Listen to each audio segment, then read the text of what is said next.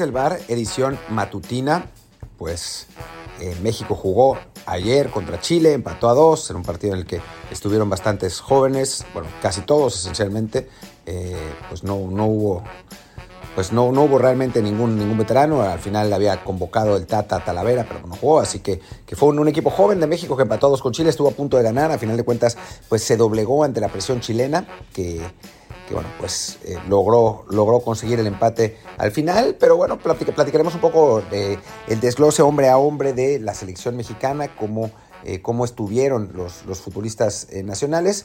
Yo soy Martín del Palacio y los invito a escuchar este podcast en sus distintas versiones, en, bueno, en sus distintas versiones, en, en, sus distintas plataformas, en Spotify, Apple Podcast, Google Podcast, Amazon Podcast, Teacher, Himalaya, iVoox y muchos más. Así que bueno, pues los invitamos a, que, a que nos escuchen en estos matutinos y en los programas enteros que normalmente tenemos. Esta vez será el viernes el siguiente programa entero, pero bueno, pues ahora estamos platicando de eso. Y bueno, eh, hablemos, hablemos un poco del partido de la selección. Perdón si no hago mucho sentido, pero pues es que estoy grabando esto al final del partido. Es tarde, estoy jetlagueado, estoy hecho polvo, pero bueno, mi compromiso con, con el podcast y con Desde el Bar es muy grande, entonces lo estamos, lo estamos hablando. Bueno, pues hablemos de, un, poco, un poco de resumen del partido. Creo que México no juega bien el primer tiempo, le cuesta la, conjunción. Eh, Chile más vertical, eh, muy digamos, más, peligroso, a pesar de que México tuvo más posesión. Muy bien Montesinos, el, extremo derecho, que hizo, puso, puso a, parir Chayotes a Chava Reyes, el, el lateral de América. Eh, México con problemas en la construcción, con un gol que medio se encuentra después de una jugada de varios rebotes en la que Antuna le pega fatal y termina definiendo muy bien Santiago Jiménez.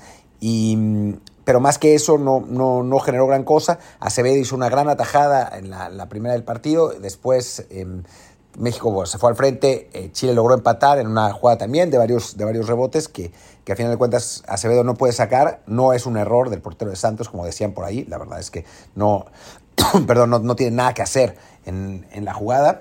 Eh, y después Chile tiene, tiene las más claras, ¿no? Sin ser tampoco demasiado superior, pero, pero es un primer tiempo mal jugado, en general, mal, mal por México, con actuaciones eh, deficientes de, de, jugadores que tendrían que ser clave porque porque bueno, pues por ahí pasaba el, juego, desde, desde Jordan Silva en, defensa hasta Cervantes, Córdoba no estuvo bien, aunque jugando de extremo izquierdo estaba, estaba más complicado, eh, Antuna no, no anduvo bien, en un primer tiempo en general, en general flojo, ¿no? La segunda mitad fue distinta, México eh, con, un cambio táctico entró Lira, eh, bueno, un cambio no, no táctico, hubo un cambio normal y un cambio táctico, ¿no? Entra Lira por por Cervantes. Lira, un jugador que está más acostumbrado a jugar de frente eh, y que le, viene mejor el sistema de Tata Martino. Y Córdoba, que estaba jugando de extremo izquierdo, se mete a jugar de interior, que es una posición en la que se siente mucho más cómodo. Y México mejora un montón. México se vuelve dominador del partido, eh, genera varias opciones claras, incluida la del gol que es eh, un gran centro de Córdoba, y remata Jordan Silva, que con eso maquilla eh, un poco una actuación bastante deficiente, pero bueno, demuestra que esa estatura puede ser una ventaja tanto para atacar como para defender. Eh, marca el 2 a 1. Santiago Jiménez está a punto de meter otro gol con un, con un taquito. Después Córdoba tiene un mano a mano que el portero le saca de, de, una manera espectacular. Antes también Jiménez había tenido un mano a mano en una buena salida del portero a Chicar. México había generado las más claras y al final Chile logra empatar, presiona, eh, eh, digamos, inclina la cancha a su favor a los últimos 10 minutos y logra, lamentablemente, sacar el empate para un 2-2 que la verdad deja buen sabor de boca por, por la, participación de tantos jóvenes y, porque, porque México juega bien en la segunda mitad y, bueno, contra un equipo chileno que también tuvo eh, una gran mayoría de jugadores jóvenes, algunos veteranos más, pero no muchos. Así que, que bueno, buen resultado, buen partido. Eh, ya vamos ahora sí a, ese análisis jugador por jugador. Primero Acevedo, que la verdad tiene un buen juego, eh, hace un par de buenas atajadas, eh, sobre todo la de la, primera, que es un atajadón, muy al estilo Memochoa, y quedándose en un, en un centro diagonal, esperando el remate y, reaccionando por, por reflejo. creo que, que, es, que fue destacado y, se, se, gana y quizás el, entrar en la consideración para ser el tercer portero de la selección. Después em, vamos por los laterales. Julián Araujo creo que fue una de las grandes revelaciones de la, de la selección mexicana. Eh, un, buen, buen partido del, del México americano, la verdad, atacando, defendiendo. Eh, fue el, artífice del, gol mexicano, después tiene un par de buenas recuperaciones, salvo en una jugada en la que le ganan una... Pues, en la, que retrasa demasiado y, saca un centro Chile peligroso, creo que, tiene un partido pues sin errores realmente y ese sí se gana la posibilidad no solamente de, de, convertirse en, una, una alternativa, sino quizás incluso por la posición que juega de ser titular en, la selección mexicana. Digo, vamos a esperar, obviamente, pero, pero tiene, tiene posibilidades de ser titular eh, Julián Araujo. Después, en, la central, Luis Olivas fue el mejor de los centrales, defensivamente no muy bien, pero después con, la salida bastante, bastante bien, eh, con, esa sur educada que tiene, la verdad es que no fue un mal partido de, Olivas y, creo que pues se ganó un poco ser un poco más considerado, ¿no? No, no, no por el momento estar remotamente cerca de desbancar a los, a los pues ya, ya consolidados en, la selección, en la selección mexicana, pero sí ser considerado. Jordan Silva, por el contrario, más complicado con el balón, no muy bien en la marca, responsable también en el primer gol. Creo que más allá de, que, de que, logra anotar el tanto del 2 a 1, eh, no, no está al nivel como para ser seleccionado. Y Salvador Reyes, que tuvo un, pues, la prueba más fuerte contra Montesinos, que era el mejor de Chile con diferencia, no la pasó. ¿no? Le costó mucho trabajo defendiendo, le costó mucho trabajo eh, llegar a la línea de fondo porque tenía que estar cuidando a Montesinos. Creo que mostró, mostró que no está todavía para, para jugar en, selección nacional y para sacarle el puesto pues a Gallardo, ¿qué se le va a hacer? Pues Gallardo sigue estando ahí y sigue siendo el, el, titular probable, a ver si Arteaga le quitan el veto, ¿no? Después, Alan Cervantes, un partido muy flojo, complicado por la, por el tipo de juego que se presentó, Cervantes tenía que recibir mucho de espaldas y le costaba trabajo darse la vuelta. Eh, después Lira, que es un jugador que es eh, más, más frontal, entró de cambio al medio tiempo y lo hizo mucho mejor y México mejoró, mejoró más, pero sí, la verdad es que no fue, no fue un gran partido, eh, lamentablemente, de Alan Cervantes. Después, en cuanto a los interiores, Erika Aguirre, bastante bien, con, con criterio, mejor en el segundo tiempo que en el primero, pero con criterio para, para eh, recuperar y distribuir. La verdad es que personalidad, además, fue el capitán de la selección. Creo que es uno de esos jugadores que, por su polivalencia, puede ganarse un llamado. Creo que va a ganarse un llamado a la, siguiente convocatoria. Em, la verdad es que bastante bien. Y el otro interior fue Puchito González, que fue para mí la gran decepción de este partido. Era un jugador en el que estaban puestos muchos. Em, pues muchos reflectores, porque era el capitán de Monterrey, había tenido una muy buena temporada. La verdad es que se vio eh, sobrepasado, tanto física como técnicamente, en este juego y no, no demostró, no, no, no cumplió en, la gran oportunidad que había recibido y dudo mucho que, le toque recibir, recibir otra. ¿no?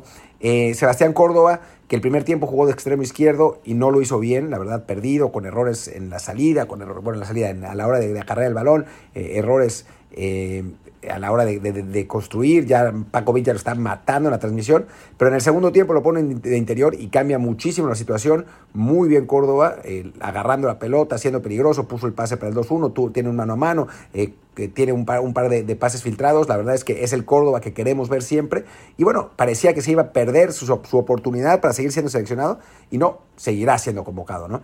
En el caso de Uriel Antuna, que jugó por derecha, el primer tiempo complicado, no, no tuvo gran cosa, a pesar de que da la asistencia fortuita para el, para el 1 a 0. En el segundo tiempo, en el momento que México mete el, 2-1, pues el Antuna, las cualidades que tiene Antuna empiezan a brillar porque Chile empieza a dar espacios y Antuna empieza a ganar a, por, por velocidad, genera dos o tres buenas oportunidades de gol, como siempre se entra, se entra con las patas, eh, pero, pero bueno, ahí está, ahí está Antuna y pues como dice, como dice Gatel, me, me duele citarlo, pero es una buena, es, es una gran frase, Antuna sirve para lo, que, para lo que sirve y no sirve para lo que no sirve, ¿no? Y después, como nueve, estuvo Chaquito Jiménez, Toro Jiménez, como le pusimos en Twitter, o, Bebote, como ese apodo horroroso que le dicen, que para mí fue el mejor de México en general.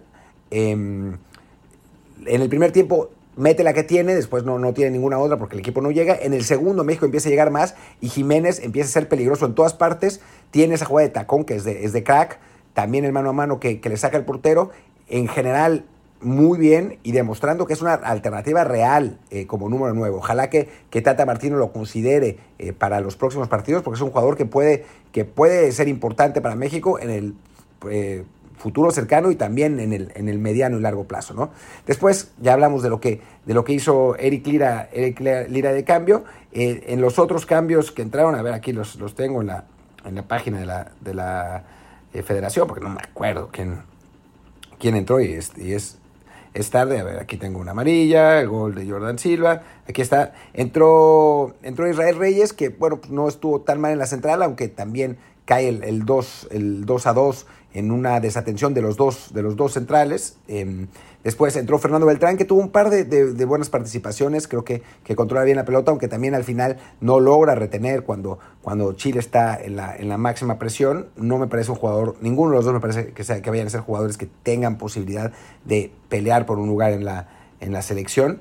Y después vienen, eh, viene Mudo Aguirre, que tiene muy poca participación en, el segundo tiempo, toca, toca muy pocos balones, y ya al final entra Mauro Laines, que, tiene, que entra poco, y después entra Marcelo Flores, ¿no? que todo el mundo hablaba de Marcelo Flores, esperábamos que, que tuviera algunos minutos, los tiene, tiene ocho, ocho, minutos, creo que es importante que haya tenido ese tiempo para amarrarlo en primer lugar, porque no lo amarramos, pero sí es un paso adelante, porque ahora para jugar con cualquier otra selección tendría que aplicar por un one-time switch, que es un proceso más importante, que es irreversible, y no, sabemos, no sé si se vaya a atrever.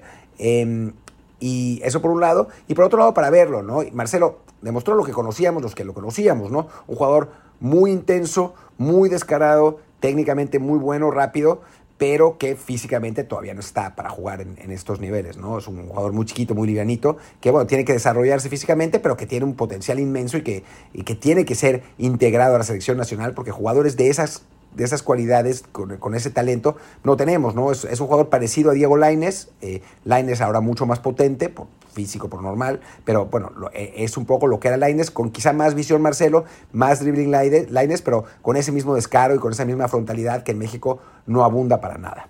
Y bueno, pues creo que con eso tenemos ya el, resumen del partido. Habrá columna en OneFootball también de, mi parte y ya lo hablaremos con Luis Herrera con más, más a fondo cuando, cuando tengamos el, programa completo. Por lo pronto, yo los dejo. Soy Martín del Palacio, mi Twitter es arroba martindelp y el podcast es Deslebar Pod, Deslebar Pod. Muchas gracias y nos vemos mañana. Chao, chao.